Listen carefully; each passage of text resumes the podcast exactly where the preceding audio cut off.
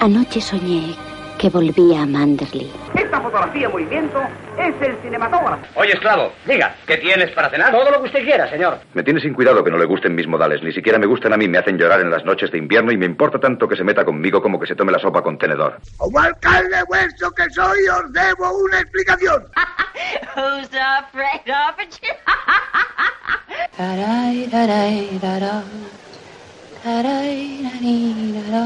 Fernando Galindo, un admirador, un amigo, un esclavo, un siervo. No diga más y juegue.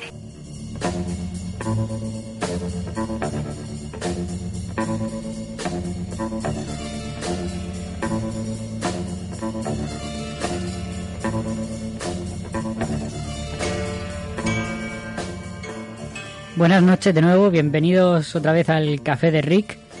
Hoy vamos a hablar de un peliculón, uno de los grandes exponentes del neorrealismo italiano, que es eh, El ladrón de bicicletas de 1948. Eh, esta película la ha propuesto Mikey.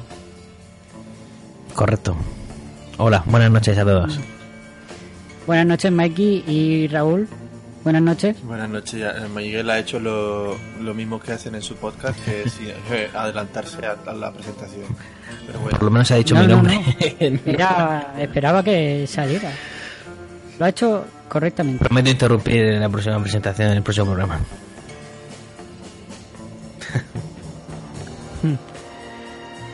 Bueno, pues eh, Ladrón de bicicleta, como decía, eh, el... bueno, ¿quieres decir por qué has propuesto esta película o qué te parece a ti o vamos directamente Bueno. al, al, al neorrealismo? Pues propuse la película porque eh, otros contertulios, es decir, Raúl, eh, decía que, que quería que le gustaría proponer cine no solo eh, hollywoodiense, digamos, puramente de hollywoodiense americano, sí, y, sino europeo, etcétera.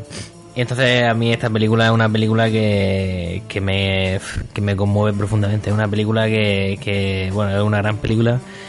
Y es una, una película de estas que no te deja indiferente, ¿no? Y luego también, pues no sé si es un poco por el tema, pues por mi eh, estudio, mi profesión, etcétera, pues que me llama, me, que me ha tocado de cerca el tema del drama y el tema social.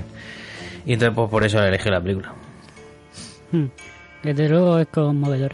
Antes de seguir, decir que, bueno, recordad que como siempre aquí eh, nos gusta hacernos los intelectuales, así que eh, mm, tenemos como costumbre escuchar de fondo un compositor clásico.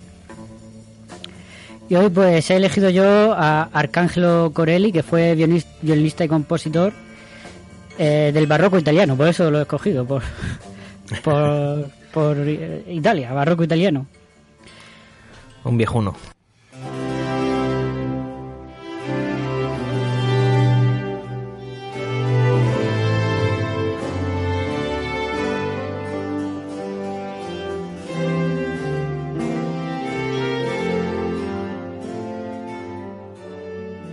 Raúl, ¿me harías un resumen rapidísimo, muy breve, de la película? Una sinopsis. Eh, eh, creo que sí, creo que con esta sí que lo puedo hacer, no, no es como la última vez. Vamos, pues en este caso tenemos a, a, a un hombre, ¿no? De, de- de italiano. Madre mía. Empezamos bien. Lo siento, amigos oyentes. Eh, tenemos a un, a, un, a, un, a un padre, ¿no? Que eh, se está buscando las, las mañas para tener encontrar un trabajo. Entonces consigue uno donde le requería antes llevar, tener una bicicleta, ¿no? Entonces, digamos que el- la bicicleta es- Colocando carteles de cine. Exactamente, colocando carteles de cine y, tener, y se van ahí con la escalera y, y nada, pues digamos que la bicicleta se convierte en su en lo que le da el pan, ¿no? en, en la, en la forma con la que puede trabajar. Hasta que un día pues es em, víctima de un hurto.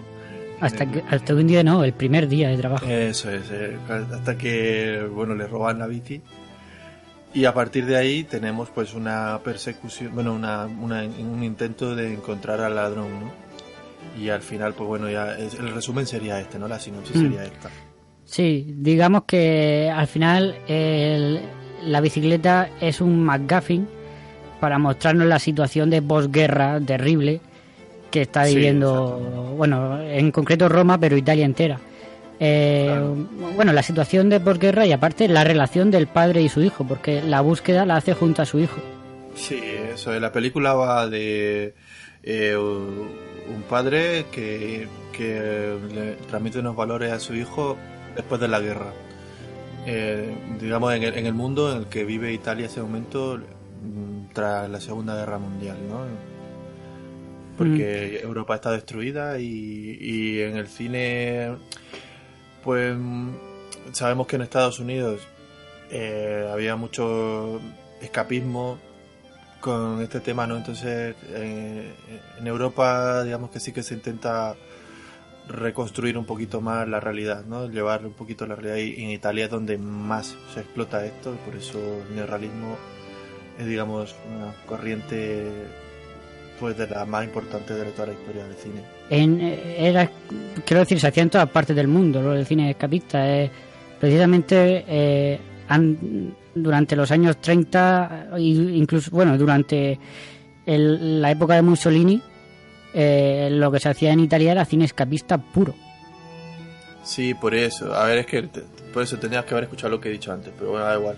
Que sí, que, que en este momento Italia, se digamos que toma la iniciativa esta, ¿no? De, de, de dar un poco la nota y que crea esta corriente de cine que es de la más importante de la historia, ¿no?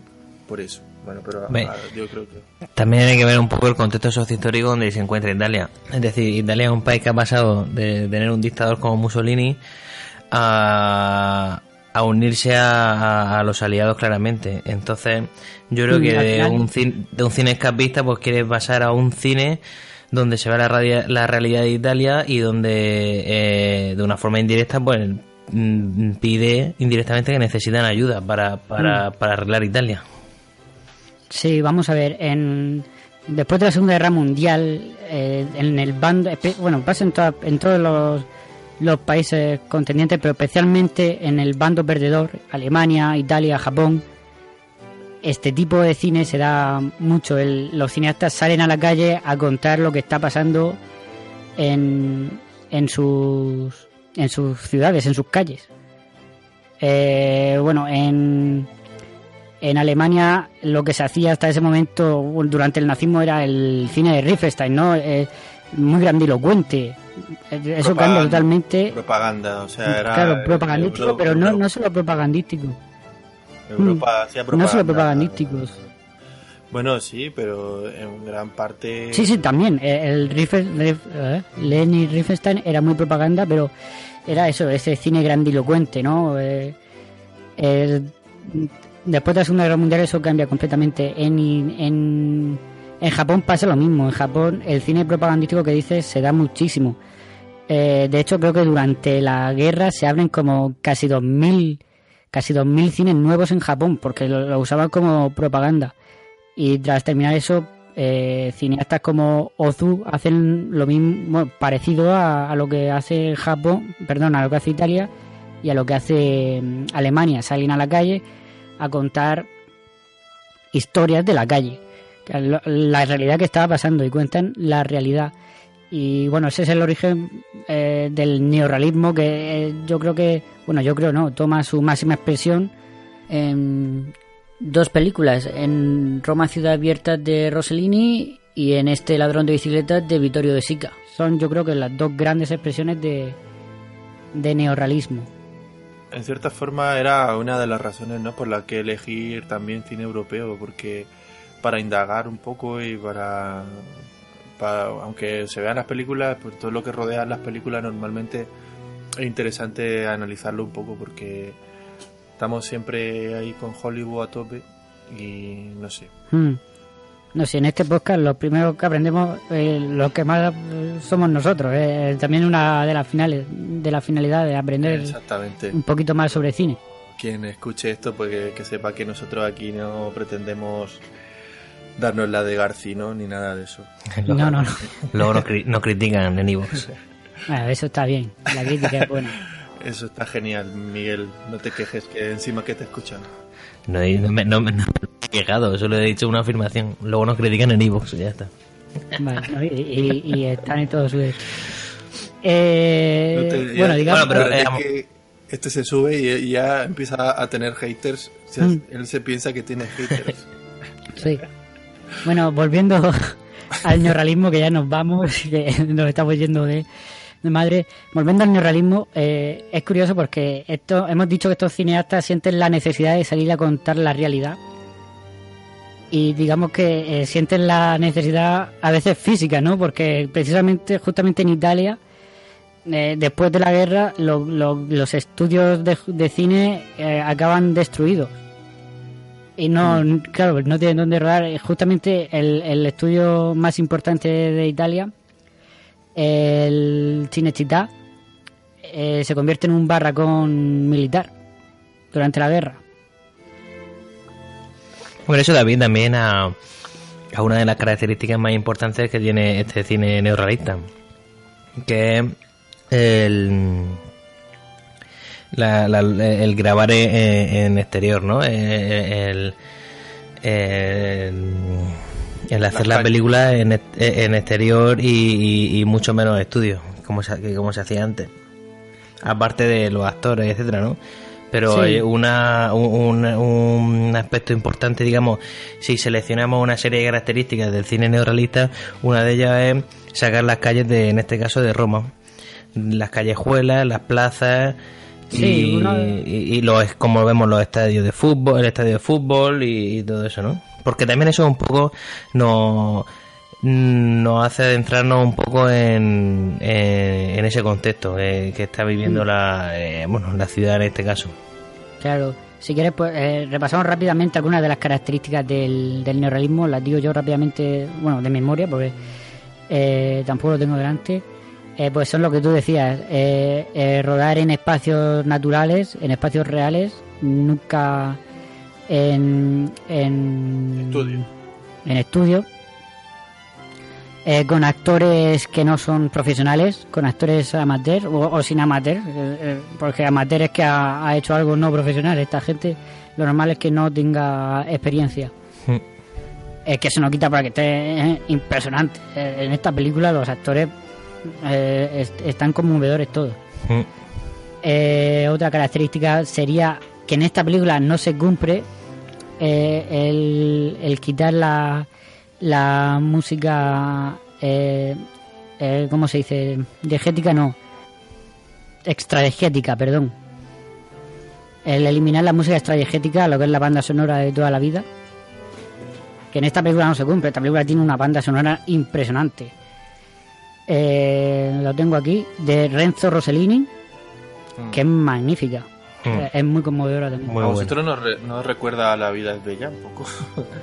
o sea, Se la compara en la película, A pero mí me dice la música o la película. A mí me recuerda eh, en- en- en general, o sea, muchos muchos elementos de la película de, de- es que es al revés, ¿no? O sea, que te- en tu caso tiene que ser al revés, que La vida es bella te recuerde a esta, pero gente de nuestra generación está claro que probablemente vimos ante La vida es bella. A mí hay notas que me recordaban mucho a la en la, en la música, ¿eh? Eh, a, a mí me recuerdan a. Hay notas en la música que me recuerdan al padrino. O sea, Sí, yo, yo estoy de acuerdo también, contigo, ¿eh? También, también, sí, también Ah. es verdad. Pero, pero A la no música. sé. Porque hay músicos italianos. A Sí. Nino Rota se llama. Nino Rota. Sí, yo estoy de acuerdo contigo, me- totalmente. Me recuerda al padrino. La película eh, sí se la sí se la compara con, con La vida es bella o al revés. La vida es bella se la compara con, Eso, eso con esta, pero yo para mí no tienen nada que ver, ¿eh? Al contrario. Hombre, tiene, tiene a lo mejor pues, a Guiño, a lo mejor en los paseos que tiene eh, el Roberto Benini este en la bicicleta con su mujer, pues supongo que puede ser Claro, como tiene- cuando Tiene algunas cosas. como cuando Sí, pero- compran la pero- bicicleta, como cuando recompran la bicicleta esta gente y, y se lleva a la mujer en la bici. Sí, pero es que para mí eh, Para mí son polos opuestos las películas. Eh, mientras que La vida es bella lo que hace es eh, embellecer esa realidad, es, es, es Claro, sí. fantasear esa realidad, por así estamos decirlo. de acuerdo, estamos de acuerdo. Es todo lo contrario en esta. En es- en eso estamos de acuerdo. que no, Yo no he dicho que esto es un remake, o sea, no, eso- que te estás, te estás sulfurando muy pronto. Digo que hay, porque hay cosas que, que No, te pueden me sulfuro. mm, que, que hay así como tintes de, de esta película que salen claramente en la vida ya luego no sé incluso el perfil del personaje no sé a mí me habían cosas y en la música también te digo que hay, hay algunas melodías que se parecen un montón. Mm. aunque también esté lo del padrino por ahí metido pero pero no sé bueno da igual era, era un apunte. Por- prosigue Luis características del neorrealismo italiano A ver, ya no sé dónde iba. Eh, Decías Sí. que la, la música estrategética no se cumplía aquí, que, que no, de, lo de Sí. quitarla. correcto.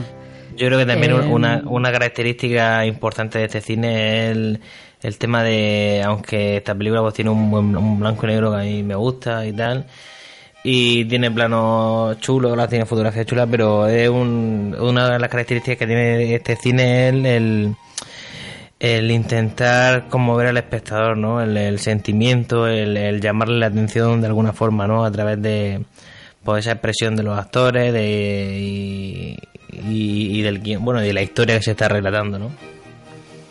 Sí, al final lo que lo que trata de, de expresar el neorrealismo es pues eso, la realidad, no la naturalidad, el momentos banales que, que normalmente en Hollywood se quitarían porque no aportan nada. Eh, Hitchcock decía que eh, la película, una película es una es la realidad sin los momentos eh, banales o sin los momentos eh, esos momentos que no aportan nada como cuando vas al baño cuando vas a, a esos momentos que son que son banales pues el neorrealismo precisamente exalta esos momentos Exactamente. Hay un momento en la película que a mí me parece la mejor definición de lo que es el neorrealismo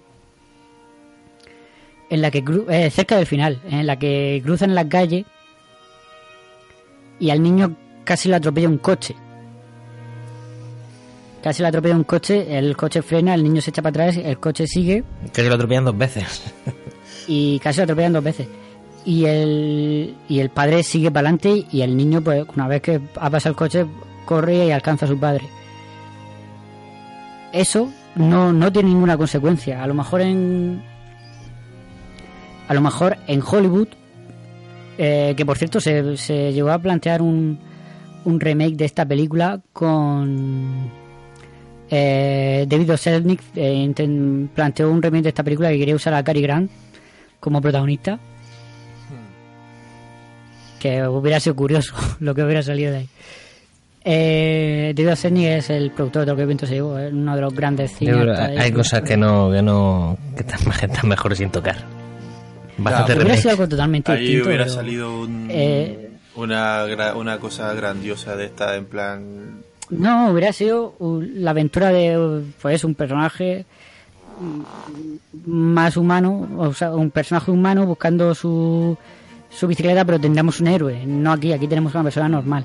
Tenemos un héroe y, y seguramente la fotografía sería eh, pues súper más compleja. No, claro, la fotografía estaría súper cuidada. Aquí todo fotografía natural, es otra de las características, del neorrealismo, Sí, es fotografía natural. De todas formas, o sea, luz De natural. todas formas, eso no, no, o sea, a mí personalmente hay mucho, había muchos, muchos planos en los que el momento de la lluvia, por ejemplo, a mí me pareció fotográficamente súper, súper chulo.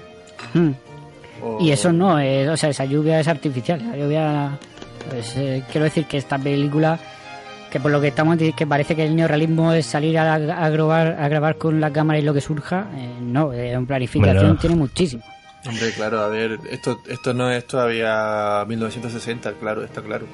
Pero, pero sí, a ver, me refiero que a- al, al no ser decorados y todo eso, hacerlo en la calle, pues la fotografía tiene, tiene momentos a mí que me parecieron muy chulos. No, no, fotográficamente esta película es, es- es genial. Tiene, Eh, tiene, otro- diciendo- tiene, otra, tiene otra secuencia. Sí, tú, tú comentabas que había una secuencia cuando el niño casi lo atropellan. Sí. Pero a mí hay una que me, que me conmueve un poco más, que, que es cuando se, se, pe- se pega un leñazo en el suelo, cuando precisamente en la plaza esa que está lloviendo. Y el Mm. padre le da igual, o sea, el padre va a cobijarse y el crío se pega un ostión. Y Pero no es que le dé igual, el padre le pregunta el qué padre le ha pasado. Y él, y él dice, eh, no, que me he tropezado. Pero por ejemplo, lo del Sí, coche, lo que quiero decir es que Sí, sí. En, en Hollywood, en, el- en Hollywood, ese hubiera el, padre se hubiera dado la vuelta, hubiera abrazado al, al, al hijo, a lo mejor hubieran pensado que, que, que estoy haciendo, ¿no? Con mi, que te estoy paseando aquí por, por toda Roma, se habría, eh, sí, sin pensar en tu seguridad o tal, eh, hubiera tenido una consecuencia. Que tú cuando escribes un guion, o cuando se escribe un guion en Hollywood, todo acto tiene su consecuencia. Aquí no.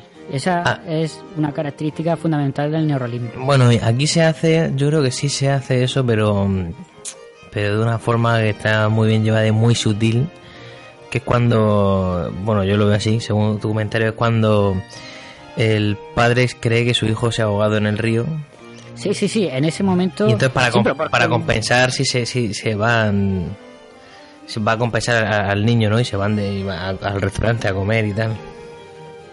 Ya, sí, pero, es que no tiene nada que ver con lo que yo estoy diciendo. Claro, es que no, no hay, digamos, una una, una, una respuesta. eh, no hay una respuesta eh, grande, o sea, no hay, es, es como más en plan, ah, pues vale, sea, que estás bien, vámonos a, a tomarnos algo, ¿no? Es- eh, él se, se alegra que su hijo no esté muerto. se alegra, pero tampoco tampoco, le- que tampoco lo coge ni lo, ni lo abraza ni, ni, ni una historia así que va, o sea, es, Mm. no, es, no es lo que esa tú esper- esa escena del que- restaurante es magnífica, ¿eh? Sí, Esa- eh, esa escena es buenísima. Como eh, en, esa secuencia, cómo cambia. Aparte, bueno, es que esa, esa escena lo tiene todo. Porque tiene. el- este, eh, yo creo que esa es pura actuación del padre. Por un lado, como poco a poco. Sí, sí, pero por, un, por, eso, por un lado el padre, como poco a poco quiere disfrutar con el hijo hasta que se va dando cuenta que necesitarían ganar un millón, un millón al mes, como dice, y, y, y incluso se le quitan la ganas de comer. Y luego el hijo que se come la escena, como mira la otra mesa donde está el chaval rico y tal, Mm. eh, como él, eh, mira al, al- a la banda de música, no sé, cree que puede ser un, eh, que está ahí, cómo se come esa mozzarella, ¿no? Cómo la estira. Mm. Esa escena Incluso es cómo se, ve, cómo se ve el vino. Sí, sí, es que ese- es eso, es digamos un break en, en la película, en esa búsqueda de, de la bicicleta, que al final es la búsqueda de la felicidad. Es, eh, pues eso, además es que le dice al hijo, ¿estás cansado? Siéntate, ¿tienes hambre? Pues vamos a comer, que- total. eh, Dirías que la película de Will Smith em, eh, es, un, es un remake de, de Ladrón de Bicicleta. totalmente. Dirías que es el episodio 7 de Encubierto. Encubierto. La búsqueda de la bicicleta en realidad es la búsqueda de la felicidad. Muy bien, Luis. Padre, padre e hijo. Oye, pues. He captado el mensaje. Nigger Style. Bueno, me habéis entendido. Sí, y, y. Te iba a decir algo, pero ya se me ha olvidado. Con esto de Will Smith. Maldito Will Smith. Sí, no, la escena esta del, del restaurante en la que Sí. van hablando. Que dice que es que dices que es un, que es un break. Es un break, pero pero pero no, break, ro- pero no rompe con el tono de la película porque a- al final No, eh, eso es lo que lo que te digo. eh, al final el padre se da cuenta de que necesitaría ganar un millón al mes, que no pueden permitirse eso, que y- y que se le quitan las ganas de comer, ¿no? Dice, y, como diciendo, pueden- que ya no que no pueden permitirse lo que come la otra la otra mesa, la donde están, digamos, la clase alta, por así decirlo, sino que eh, en- eh, los dos, el padre y el hijo, poco a poco se van dando cuenta de de la realidad, van subiendo de nuevo esa realidad que es que no, como sea así, es que no no no pueden no van a poder comer y por eso es- lo decía es la bicicleta al final es la búsqueda de de la felicidad, ¿no? De un mundo, de un futuro para ellos. Es lo que representa esa bicicleta. Sí, aparte que ya justo ahí, creo, eh, si recuerdo bien, es cuando ya, digamos que toman la medida desesperada de ir a por, a por la divina, ¿no? A decirle que, que, que a ver si, si, si, si descubre dónde está su bicicleta, ¿no? Que precisamente en ella es lo que no creía, ¿no? Mm. Eso es otro momento. A ver, es que eh, esta película eh, lo, tiene otro de los temas el que viene atado al tema de la, de la posguerra, pues esto esa situación de, del mirar por uno mismo ¿no? y, de no preocuparse por los demás. Y ahí surgen pues aprovechados como esta como esta divina que al final le dice le dice obviedades, ¿no? Le dice eh, eh, si no la encuentras ahora no la encuentras. No la encontrarás nunca. Pues muy bien, señora. Como al otro que le dice, dice, mira, es que eres feo, ¿sabes? Sí que eres feo. que eres feo. No va a encontrar una chica. Sí, sí eso eh, son retazos también de esa comedia italiana de la que veníamos. Sei bruto, yo es que la, yo la he visto en, en oh, versión oh. original. Sei bruto. Oye, yo, yo, yo, también la he visto, y, o sea, la he visto una sin censurar aquí, con, con partes sin, sin censurar. ¿Y vosotros habéis visto el final con, con voz en off o sin voz en off? Eh, sin, voz en off. Yo he visto el final, bueno, hoy. Eh, yo seguramente habrás visto tú la misma copia que yo, que es eh, está en español, pero te vienen las escenas que se que se mm, censuraron en su momento aquí, te vienen en italiano con subtítulos. Sí, correcto. Hmm. Que, censuraron bastante, yo no lo sabía. Censuraron hmm. la parte, toda la parte de la iglesia está censurada. Sobre todo la parte de la iglesia, exactamente. Ah, sí. Mm. Ah, pues yo no, lo sabía. Yo siempre la he visto así igual, o sea, tal cual, como está, como, vamos, sin, censura, entiendo. O sea, aquí en España nos referimos, se censura la parte de la iglesia y al final, lo que dice Mikey, añadieron una voz en off horrible en la que eh, cambia todo el sentido de ese final de la película. Sí, sí, Era un... ¿Qué, dice la voz en off? Es que... Eh, mira, voy a leerla, la tengo, la leo. La tengo yo por aquí también. Venga, pues léela tú. ¿O la leo yo? Dice... El bueno, eh, la voz en off empieza cuando el padre, el hijo le da la mano al padre, la, primera y única vez que le da la mano. Cuando se alejan entre la multitud, el final, justo. Dice, el mañana parecía lleno de angustias ante este hombre, pero ya no estaba solo. La cálida manecita del pequeño Bruno entre las suyas hablábale de fe y esperanza en un mundo mejor en un mundo donde los hombres llamados a comprenderse y a amarse lograrían el generoso ideal de una cristiana solidaridad. Claro, estamos aquí en el régimen de franquista y, entonces hay que darle como, como un, final, digamos, un toque esperanzador y no tan deprimente, ¿no? Porque aquí en España estamos viviendo la misma situación. No, y le dan un sentido de... Mm, Intentan darle un sentido de cristiano por... Eh, mm, Pero vamos, que, que, son, yo creo, yo creo que aquí son palabras vacías ante una imagen que no necesita palabras. A ver, sí, lo que pasa es que yo no sé, no tengo tan claro de que fuera la censura, sino la propia distribuidora la que decidiera ponerle eso.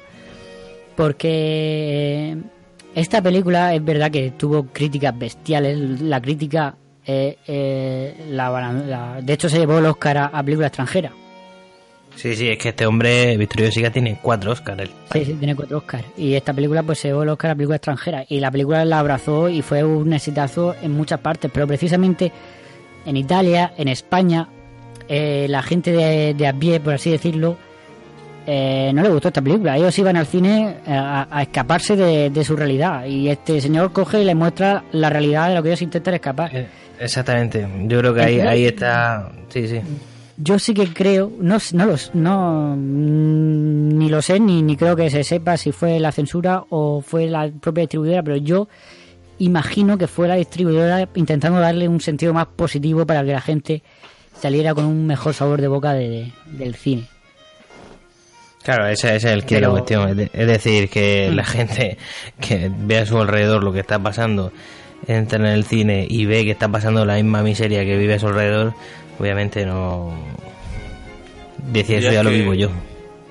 ¿Dirías que es un remake encubierto de Matrix? Matrix.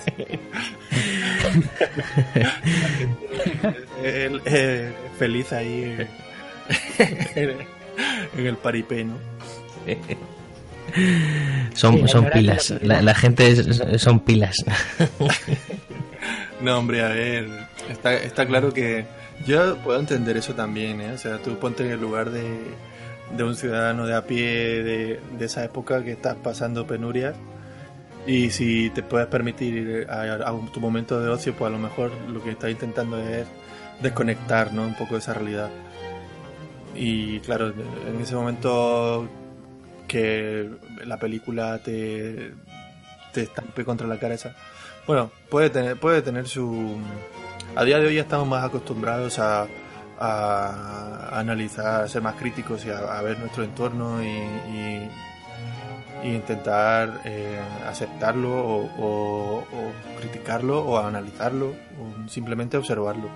Pero en aquel momento yo sí que lo puedo entender, que estamos en 1948, y después de una guerra, o sea, no sé.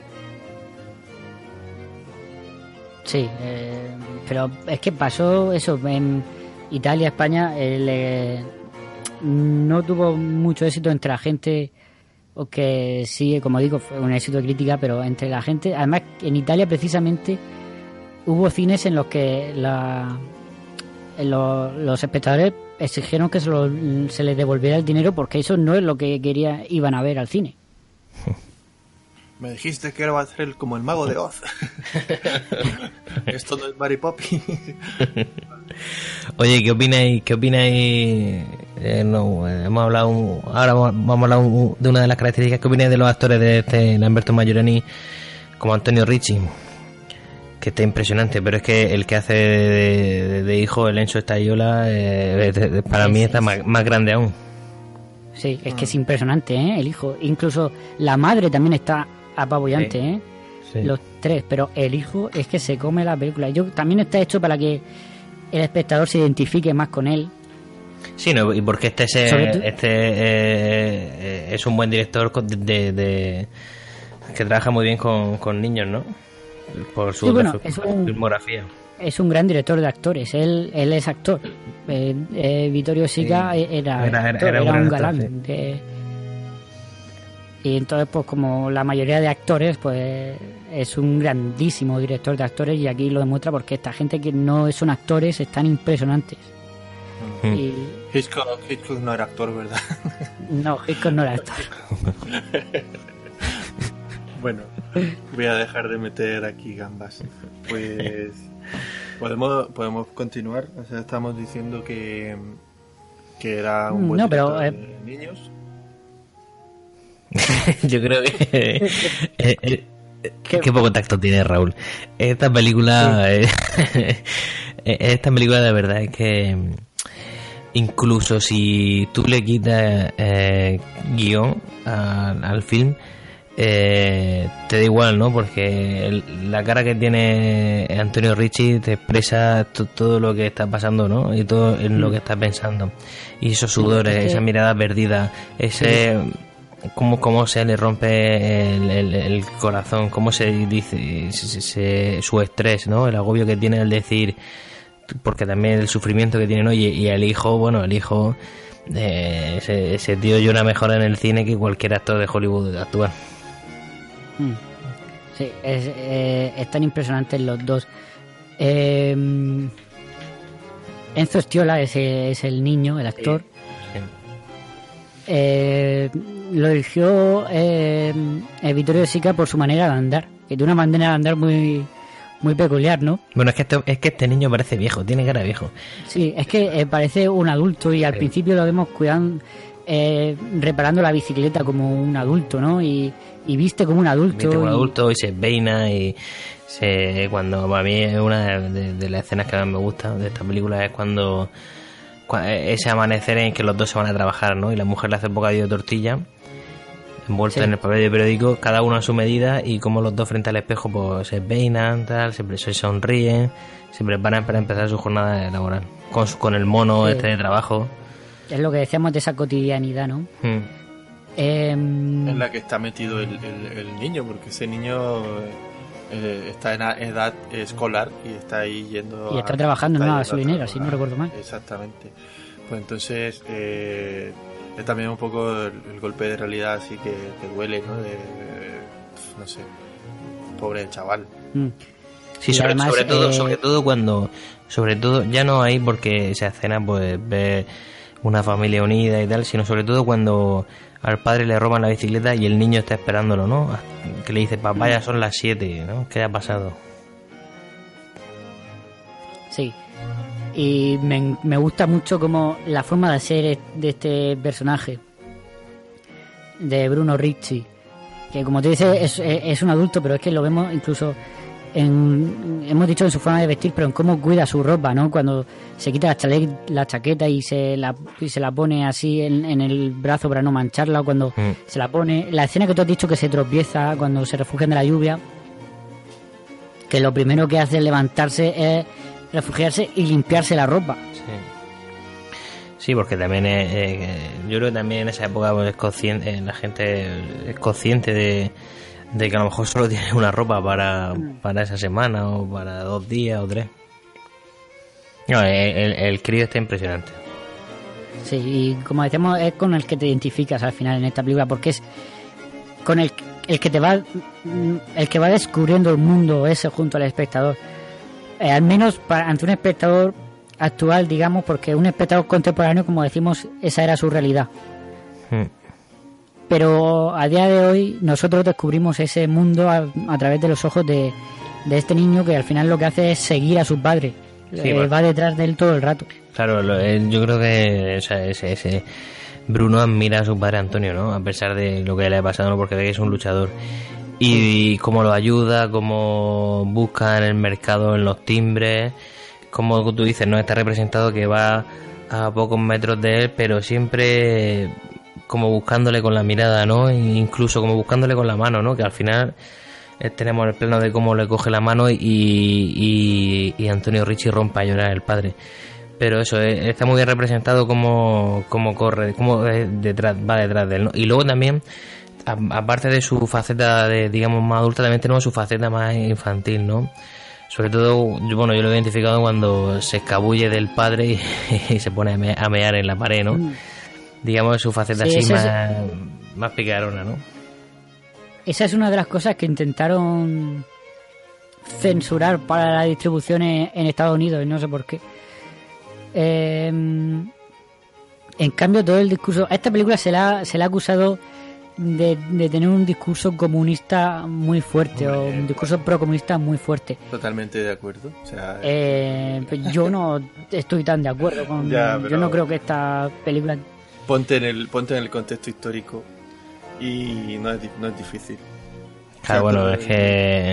eh, todo lo que sea pues eso no De, eh, el- lo que decía lo que decía Miguel antes que eh, que si has perdido la guerra y ahora estás en el bando de, los de los aliados reconstruyendo Europa pues eso en Estados Unidos comunista Sí, sí, pero precisamente es curioso porque justamente en la época en Estados Unidos eh, no se la tachó por eso. Se, se censuró cosas como que el crío meara en la calle, eh, no, no otras cosas. Eh, hay, una, hay una escena precisamente cuando va. Cuando le son- roban la bicicleta y va a ver a su amigo que es basurero. Porque son conser- muy conservadores y cuando has visto una película de esa época en Estados Unidos, una película de Hollywood en la que salga un crío meando en la calle. Que yo recuerde, no...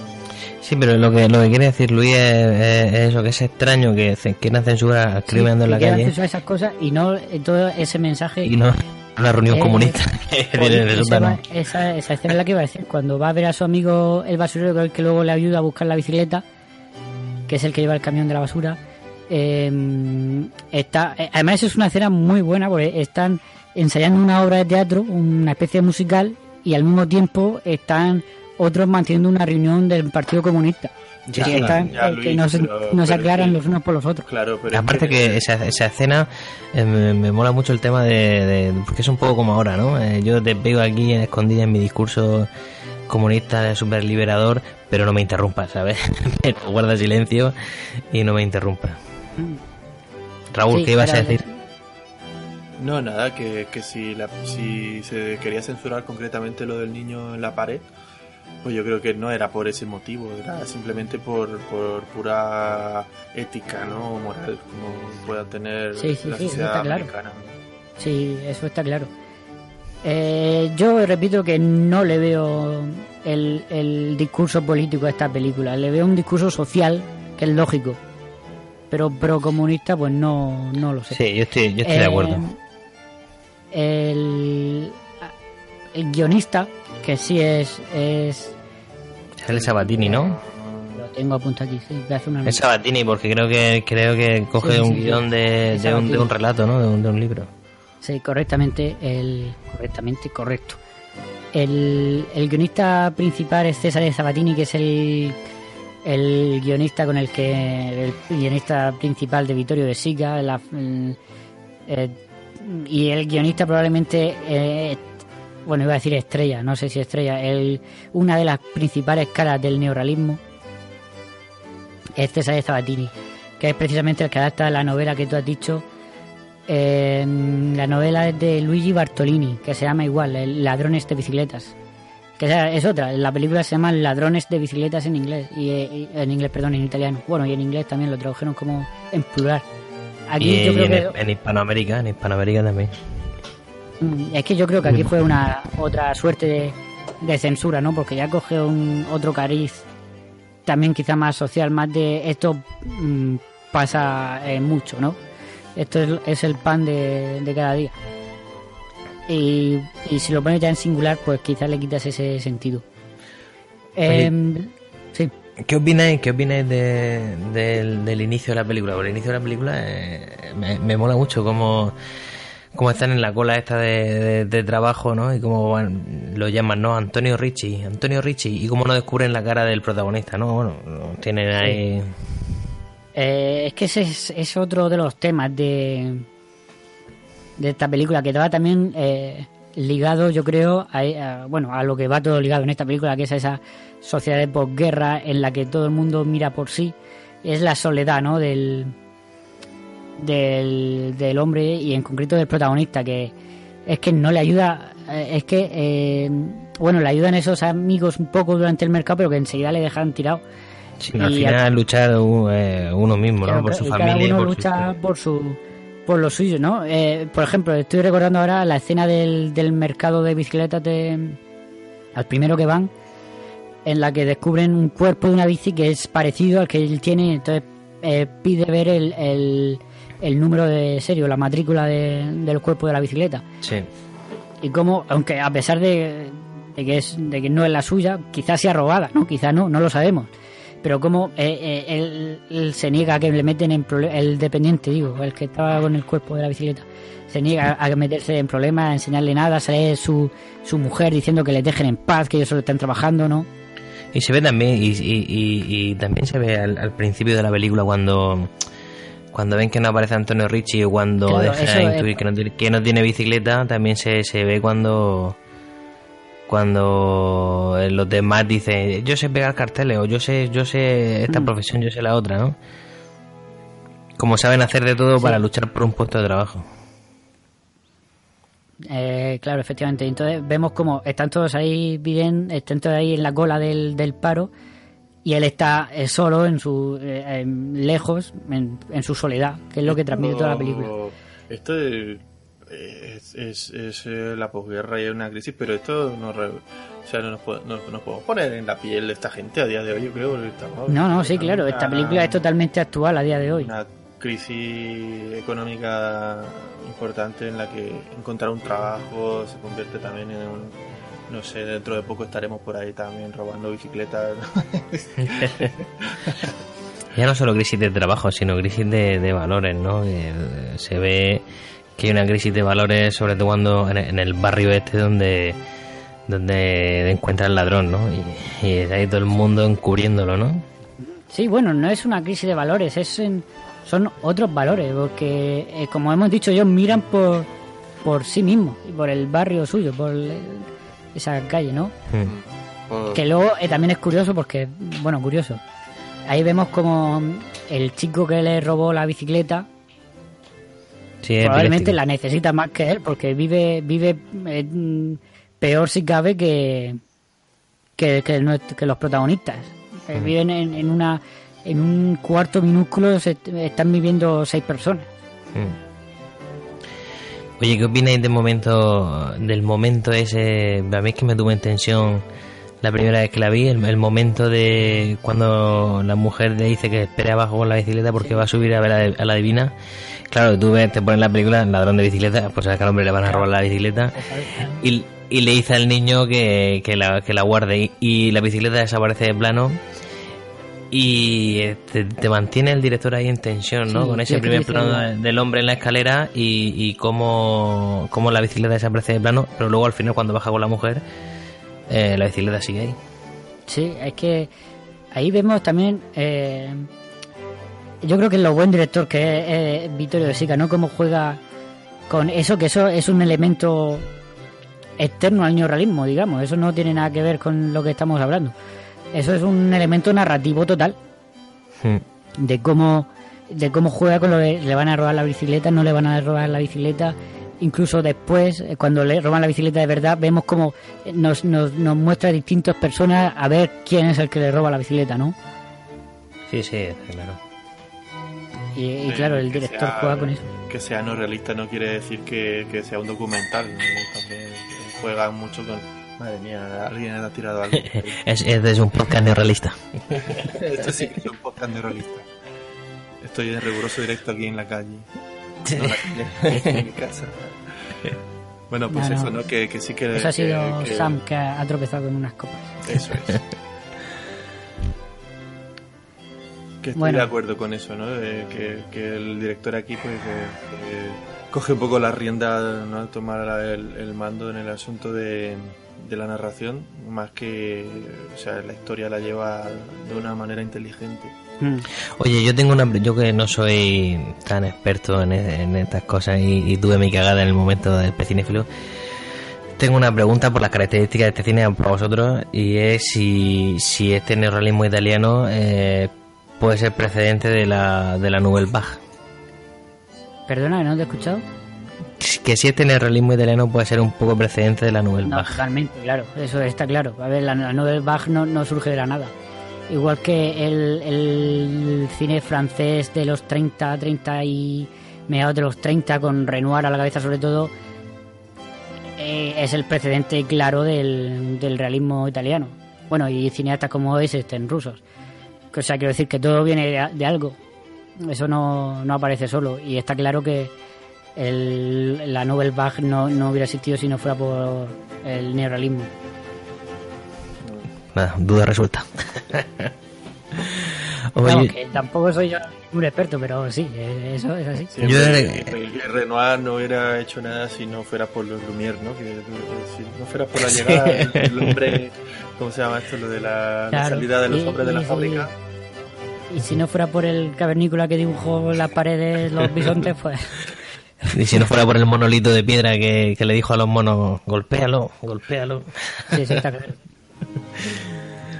Yo he de confesar que elegí esta película porque. Porque vaya. eh, he de confesar que, que elegí esta película porque nunca voy a terminar de verla. Es una película. Porque además esta, este podcast de clásicos también nos ayuda, o a mí me ayuda a. A, a revisitar clásicos y a, y a- A- y a- a y a ver y- películas que, que no había visto. negro. No, sí. esa es buena, esa es buena. En blanco y negro, déjala, esa es buena. Y no, y a ver películas que no, que no había visto, ¿no? Y La Don de Bicicleta es una- es la típica película que, que le, he puesto a verla mil veces, pero nunca he terminado de verla. Y entonces Pero quería porque se te pesado en comentar. algún momento, Quería. porque puede ser que haya en algún momento que se te haga un poco más pesado o algo.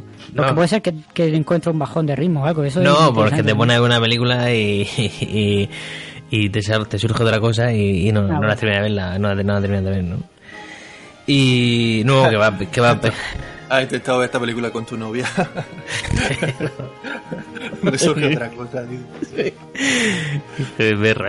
No, no. No, no ha sido por eso, ha sido, Un saludo, María, que estás escuchando. ha sido por, por lo que sea, ¿no? Y entonces, bueno, me la elegí por eso, la elegí por, bueno, pues también me llama la atención y luego que el tema me gusta. Y quería ya por eso enlazarlo con el final, ¿no? Porque la verdad que cuando terminé de verla y subí una foto a Twitter y que- quedé profundamente desolado, porque claro, con este eh, con este espíritu que tenemos ahora y, y esta idiosincrasia de que claro al protagonista le va mal pero al fin al final todo se va a arreglar y ver cómo al final el hombre eh, desaparece de la multitud y no se arregla y se queda sin bicicleta y sin trabajo me, me pareció desolado- desolador o sea me, me Sí, pareció que- una putada muy grande tío me, o sea, Sí, me, me que- quedé me quedé destrozado ya te lo digo.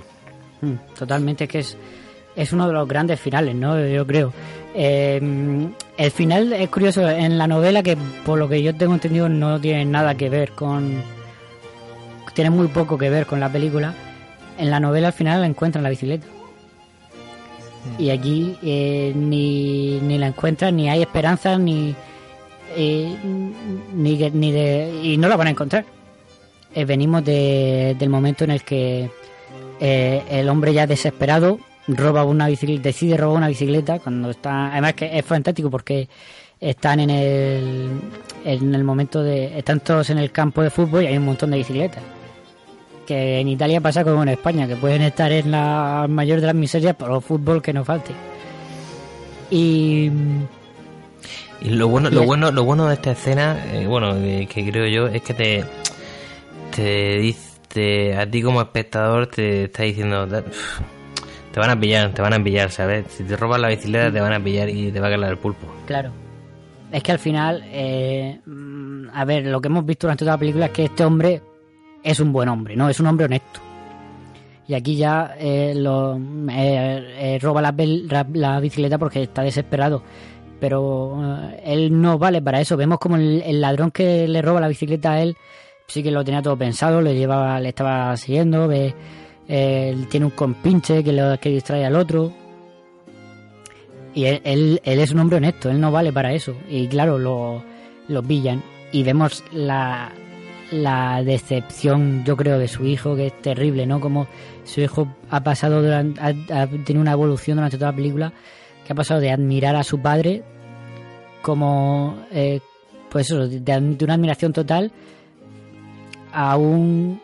a, eh, yo creo que al final hay una igualdad entre padre e hijo que mm, que yo creo que no es que le pierda respeto sino que lo ve como lo como lo que es no como una persona como otro como un igual. No, y, al, y al- final como su padre, pero, pero esa relación que, que lo lleva a estar dos metros por detrás de él, eh, se empareja con él, ¿no? Y entonces cuando le coge la mano. es lo que me refiero sí correcto exactamente y lo vemos como eh, se aleja entre la multitud yo con los ojos llorosos se alejan entre la multitud en soledad total Sí, sí, y, y desaparece, ¿no? Y al final el- el- ese plano mm, picado que el hombre desaparece y es uno más del, del, se pueblo. pierde. Es, es exacto, es lo que te dice la, la película, que esto es una historia individual de, de tantas que pasan. Y es la soledad del hombre que, bueno, tiene al hijo, ¿no? Por lo menos, y se van de la mano. Pues tienen, se tienen uno al otro. Es Llorando. lo único que tienen. Se va con el hijo llora. Se va Y tarde probablemente, y probablemente maquinando nuevos robos de bicicleta. Eso fue lo que yo entendí. esta tarde me he visto Es un en... ¿Es que? ¿Es que? Que digo que es un llorica. es una nena. Mi hijo poco- puede ser qué comunista. Qué poco sensible, tío. Viendo la peli. Dios, qué maricones. Está llorando. Se va cogido de la mano. Bueno, Yo esta tarde me he visto el, el, el, el final, digamos, de aquí en España eh, con voz en off. Por eso lo estaba comentando. Y me parece muy superfluo y muy, muy malo, ¿no? Y, y yo creo que este final es, es un final, pues, de, de los mejores finales que he visto, sinceramente, en, en, en- en mi historia del cine, ¿no? En mi filmografía. Que me recuerda Sí, mucho a- es- a- al, Chap- al Chaplin más dramático. Ah, que sí. totalmente, es totalmente Esto- chaplinesco. Es totalmente es- es- el final de tiempo moderno. Es tiempo moderno, pero, pero más dramático. Es el final Sí, de Tiempo porque- Modernos, es el final de, del circo, por ejemplo. Sí, sí. Sí, totalmente. Y bueno, y la y la y el y, y el, el tramo todo, todo lo que es la o sea, el, el desarrollo de la película es un poco también pues como el chico, ¿no? El chico puede ser a lo mejor Sí. algo la relación que pueda tener con un con un crío, aunque son son películas muy diferentes y personajes que no se parecen, pero bueno, el contexto este sí que puede ser chaplinesco también. En La parte sí, al final es dramática. un contexto parecido, ¿no? Eso y al final es sí, el durante plano, la Gran Depresión. el plano de alejarse y tal, también el, el tiempo moderno, sí, un poquito. Mm. Bueno, pues yo creo que si queréis, hasta aquí llegamos con el ladrón de bicicletas. Ladrones de bicicletas. Ladrones de bicicletas. Ladrón, ladrón. Ladrón en España. Ladri de Y- bicicleta. Yo creo que un- un- un- yo puedo decir que uh, bueno, no hemos dicho la escena favorita. Sí, no hemos dicho la escena. Mm, Venga, pues empieza tú. Que bueno, yo creo que podemos Porque apartar tengo que empezar poco... siempre, siempre tengo que empezar ya. No digo que podemos apartar un poco con de el final, ¿no? Porque está claro que es la escena favorita de todos. Empieza tú, Mikey, porque has traído tú la película. Bueno, pues mi escena favorita, eh, no es que sabría está, decir, está pero en esta película, ¿eh? en, en esta película está, está complicado, pero Está complicado. ¿eh? yo, Lógicamente, la o escena sea, favorita de todos es el final. hay, hay, hay muchas escenas favoritas, o sea, hay muchas escenas, muchas o secuencias, ¿no? Mm. Como por lo que hemos comentado, ¿no? Las más famosas. Pero a mí la que hay una que me gusta mucho es... Bueno, hay un plano que no hemos nombrado que me parece súper desolador, al más puro estilo... eh, incluso del holocausto nazi, ¿no? Eh, o bueno, del más puro estilo dramático que es el, el plano del de cómo van a, a, a vender las sábanas estas y el plano de cómo asciende, ¿no? De, de todas las sábanas que ha vendido la gente, ¿no? Y ese me parece un- ese plano me parece un- pf, súper dramático, ¿no? Y cómo eso se hila, que está, es que es, es que ahí se demuestra otra vez lo grande que es Vittorio De Sica como director. Eso se hila con la bicicleta saliendo por la puerta. Hmm, Entra la sábana y sale la bicicleta. Sí. Y eso, ese plano me parece buenísimo. Pero ya te digo, a mí hay una secuencia que me, que me gusta mucho que es pues esa naturalidad de, de esa familia, ese padre e hijo que se van a trabajar por la mañana, ¿no? Mm, sí, eso lo has mencionado antes. Sí, O sea, eh, es- esa es por elegir una, ¿no? sí, es el momento alegre de la película, ¿no?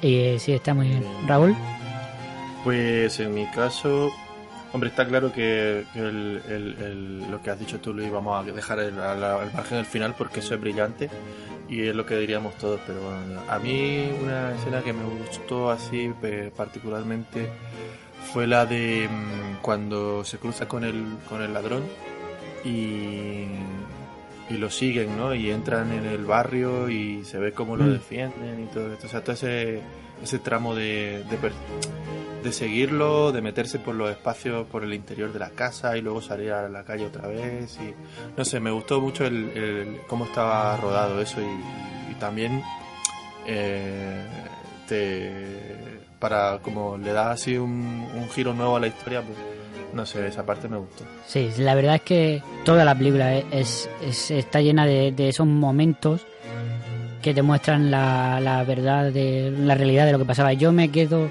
por decir uno, ¿no? También como has dicho tú, Mikey, eh, por decir uno, yo me quedo con justamente cuando roba la, le roban la bicicleta y después te va a poner la denuncia que el policía pues no le hace ni caso, pues tampoco puede hacer mucho, verdad. Entonces como después de eso va a, hacer cola en el autobús, que como vemos las colas es otra cosa muy importante en esta película. Como hace cola en el autobús, va por su hijo, eh, lo recoge el hijo, lo que tú has dicho antes, le pregunta qué ha pasado, son las siete y media, cómo se alejan ellos dos solos, entre la gente caminando, esa escena, él totalmente, él totalmente con una cara de, de desolación terrible, el, protagonista. Eso es otra escena que a mí, em, otra secuencia que a mí me, me marcó mucho, cómo van después a dejar a su hijo en la en, la, en su casa y es cuando van a, a la reunión esta del Partido Comunista a ver a, a su amigo, el, el que luego le ayudará a buscar la bicicleta. Muy bien. Es complicado, pero si, si al final te pone. Te, te salen, te salen varios momentos al final de la peli.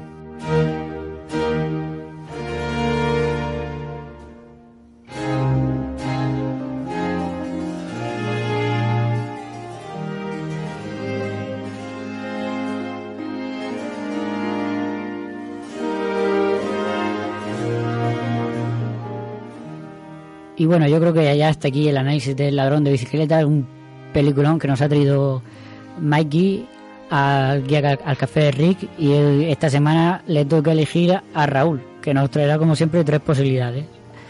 Así es, tres posibilidades que están aquí ya esperando para, para que haya una elección, ¿no? Así como en el PSOE. o- Son, son, di- son dignas del café, ¿no? Son No nos metamos ahí. No, no, no, hombre, no me voy a meter ahí. El... mm, Venga, pues tengo tres opciones, ¿vale? Voy a decir la- la- las tres una por una. Bueno, hay, hay una que repite año, ¿vale? Yo, me voy a ir un poquito más para atrás en el tiempo, porque como comentábamos antes con Miguel, en, en este, en este periodo de entre lo, pues, los años 20, ¿no? Durante los años 20, años 30, se evolucionó de una manera pues, cada año se innovaba y se hacían cosas más entonces el lenguaje se fue moldeando. Entonces he elegido ahí películas de, de esa época no y tengo tres. La la primera es del año 31 alemana. Bueno, tengo que decir que los tres los tres los tres directores acabaron trabajando en, en- en Estados Unidos, pero los tres son europeos. Este es alemán, del 31. Luego, Alemana del 31. alemana del 31. ¿Va a decir género o no? Sí, eh, es, Si quieres decirlo, eh, no. eh, sí, Si quieres es- decirlo, si no, no. Es expresionista, es expresionismo alemán en su máximo esplendor. Bueno, sí, Eh, imagino, pero eso no es un género, pero vale, sí. Sí, yo lo sé, yo sí lo considero casi un, un bueno, sí un para que Pero es un movimiento cinematográfico. Bueno, Eso, una, no me- corriente, vale. una corriente, una corriente. Es una corriente, sí. Venga, eh, la otra película también es del 31, pero está hecha en Estados Unidos, ¿vale? Eh, es una comedia, es una comedia. Y Vale. la tercera película es de 1927 y mm, esta es pues de la etapa británica de, de un director que luego acabó teniendo una exitosa carrera en Estados Unidos. Más extensa. Bueno, creo que ya sé quién es. Podemos intuirlo. Venga, pues. eh, Entonces, tenemos- resumiendo, Raúl. Tenemos expresionismo alemán del 31, comedia eh, hollywoodiense del 31, o, o la, mm, vamos a llamarlo, intriga, intrigante historia del 27, ¿vale? Del 27, 1927. Vale. Bueno, puedo decir que es muda, ¿vale? Es muda. Y la, la americana también es muda y la alemana también es muda. Tenemos tres películas mudas. Mm. Eh, yo mm, votaría. Bueno, di, Mikey. Yo votaría por, por tener ya un poco variedad y cerrar el tema europeo. Bueno, cerrar la primera fase europea, o la londinense o la alemana. Eh, eh, la verdad es que el, el- la londinense me puedo imaginar cuál es. Londinense, ¿no? Pues seguramente, ¿no? Sí. Sí. No, me, me, me puedo imaginar cuál es. Y, y la verdad es que el, el expresionismo alemán. El expresionismo alemán eh, no conozco mucho, o sea, conozco de oídas, nombres, tal, y, y Eh, algunas imágenes, ver, resúmenes, eh, pero Pe- perdonad que he dicho, he metido una gamba enorme. La, la película alemana no es muda, ¿vale? No es muda para, para nada. Eh, he metido una gamba importante. pues eso, Una- es pero una de las eh, primeras películas el tema del expresionismo alemán no lo domino bien, pues sería interesante meternos en camisas de once varas. Me- una de las dos, la Yo, londinense o la mm, alemana. Me. eh, yo creo saber cuáles son las tres. Sí, y, y es que los tres son peliculones. Da igual la que elijáis. O sea, son, Eh, son geniales las tres. Yo. Mikey precisamente iba a decir lo contrario, digo, por, por, por volver un poco a Hollywood después de eso. Pero bueno, me parece correcto hacer como una pequeña trilogía europea y después volver a Hollywood. Entonces, o alemana o inglesa. Pues eh, yo diría que de ir por la alemana. Porque ese director lo vamos a tratar después seguro, muchas veces, ¿no? El in- Aunque En la, el- en la el- etapa americana, sí. aunque también te digo que yo tengo pensadas un par de películas o tres de la etapa americana del director alemán que vas a decir. Y yo, o sea tengo, que me y yo tengo pensado director japonés y director italiano, pero no me dejáis. Vale. Eh, tenía, te hemos dejado un director italiano. Malditos. Yo quiero Japón. Venga, Venga, la, alema- pues, la alemana. La que alemana. Bueno, Y por la vale, vamos. Vale, pues. ¿Empieza por M? Muy bien. Sí, hombre, claro. Estaba claro. M, el vampiro de Dusseldorf, ¿vale?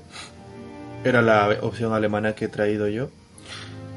La segunda era. Bueno, es- no sé si. no, pero no, no lo digas, no lo digas. Y que se así, supone.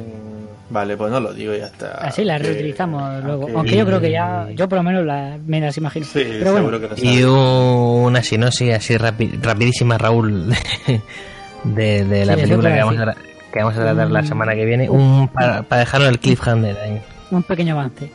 Pues nada, va, es una cosa policíaca, ¿no? una historia policíaca que se, en una ciudad eh, se encuentran, bueno, atrapan a, una- a, un, a un criminal, ¿no? Un criminal que ha, ha asesinado a un niño, bueno, a, ma- a varios niños. Y ahí empieza la cosa. Otro, digamos que es un caso de policíaco. eh, Del Ah, gran sí. Friedland, ¿no? sí, Del gran, gran, gran director de Friedland. Sí, Fritz Lang. Sí, eh, uno de los grandes del, del cine negro. Y bueno, y, y principal de la historia del cine. Y de la historia del cine, diría yo.